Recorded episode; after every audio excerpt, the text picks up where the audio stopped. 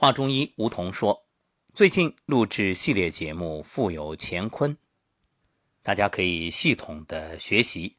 那同时呢，中间也会穿插一些节目，比如今天我们推出一档《为何推崇中医》。关于中西医之争，一直就没停止过。有人深受西医之害，有人对中医嗤之以鼻。那究竟中医与西医孰是孰非呢？有一个相对客观的观点认为，那中医同样有庸医会杀人，那西医呢，当然也有好大夫救死扶伤。所以有人就说了，无论中医西医，能够把病人治好，这才是好医生。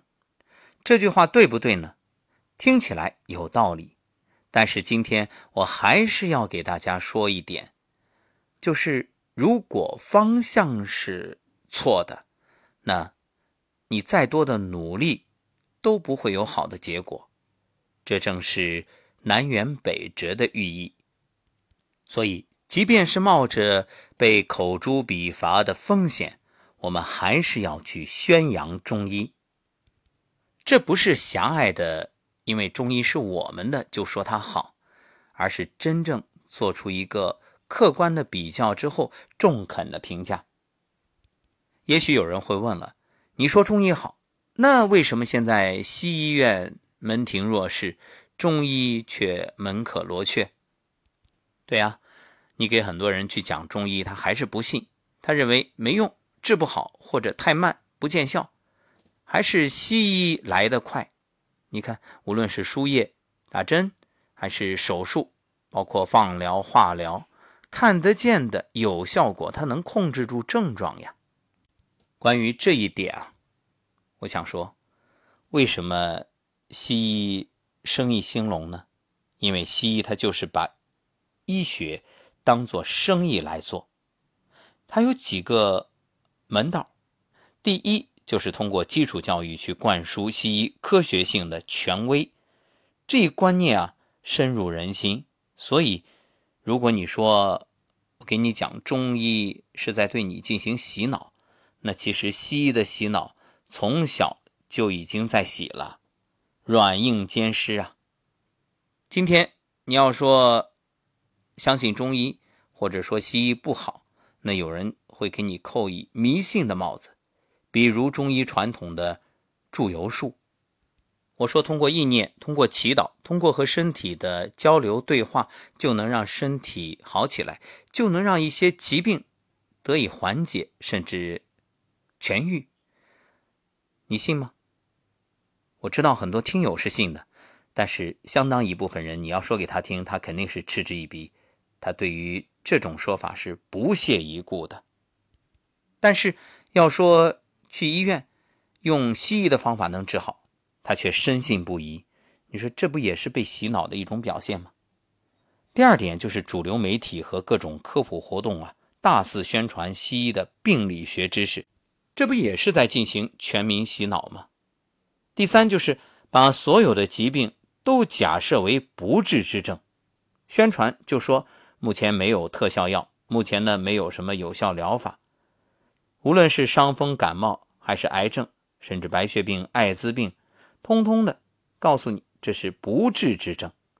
这首先对就医者就造成了一种恐慌，所以这种言语恐吓啊，就等于在人的心里是种下了一个种子，让人恐惧害怕。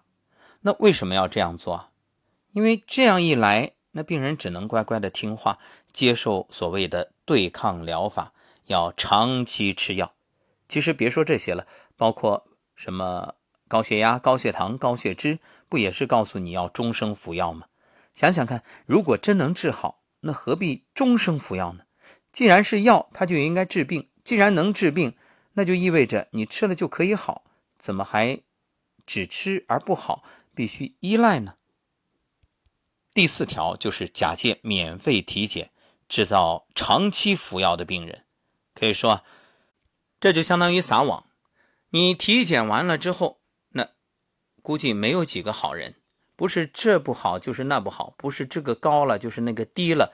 然后呢，你就得去治，就得去吃药，于是就维持了这医疗产业。但是人体是一个生命的有机体，这意味着我们身体自己会调节，不需要的它会通过排泄，无论是这个皮肤的排汗，还是你的大小二便，或者包括流眼泪啊等等。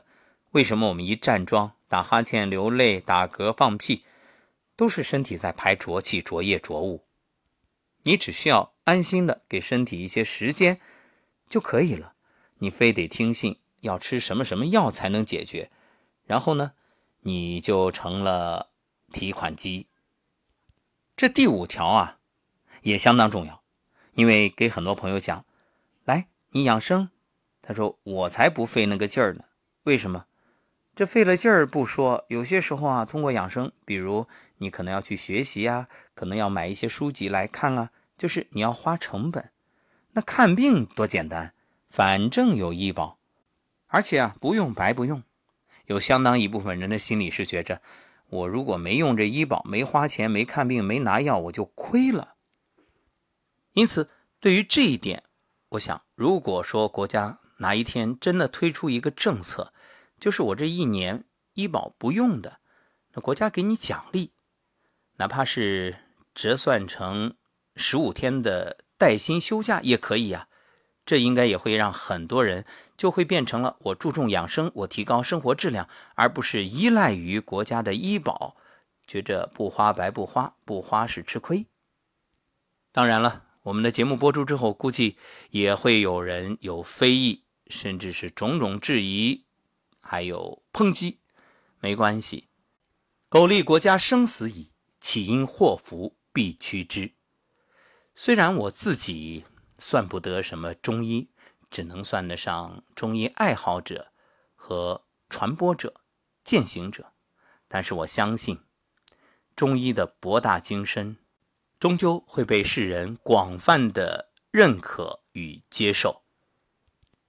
同时，我们也借此呼吁。广大有识之士，特别是民间的高手，真正的能够放下这种顾虑，坦然的去推广。当然，这更需要国家政策的支持。我们也欣喜的看到，国家有关部门已经意识到这些问题。比如六月二十四号刚刚推行实施的国务院关于实施健康中国行动的。意见，就是为了加快推动从以治病为中心转变为以人民健康为中心，动员全社会落实预防为主方针，实施健康中国行动，提高全民健康水平而制定的法规。自二零一九年六月二十四日发布之日起实施。据意见说啊，随着工业化、城镇化、人口老龄化进程加快。我国居民生产生活方式和疾病谱不断发生变化，心脑血管疾病、癌症、慢性呼吸系统疾病、糖尿病等慢性非传染性疾病导致的死亡人数占到了总死亡人数的百分之八十八，导致的疾病负担占疾病总负担的百分之七十以上。居民健康知识知晓率偏低，吸烟、过量饮酒、缺乏锻炼、不合理膳食等不健康生活方式比较普遍。由此引起的疾病问题日益突出，肝炎、结核病、艾滋病等重大传染病防控形势仍然严峻，精神卫生、职业健康、地方病等方面问题不容忽视。为了坚持预防为主，把预防摆在更加突出的位置，积极有效应对当前突出的健康问题，必须关口前移，采取有效干预措施，细化落实《健康中国二零三零规划纲要》。对普及健康生活、优化健康服务、建设健康环境等部署，聚焦当前和今后一段时期内影响人民健康的重大疾病和突出问题，实施疾病预防和健康促进的中长期行动，健全全社会落实预防为主的制度体系，持之以恒地加以推进，努力使群众不生病，少生病，提高生活质量。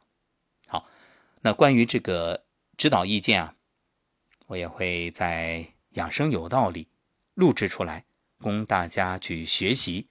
愿我们一起努力，相信有国家的大政策、大方针，再有广大热爱中医的人士积极的去推广，不懈的传播与传承。健康中国的目标一定会实现。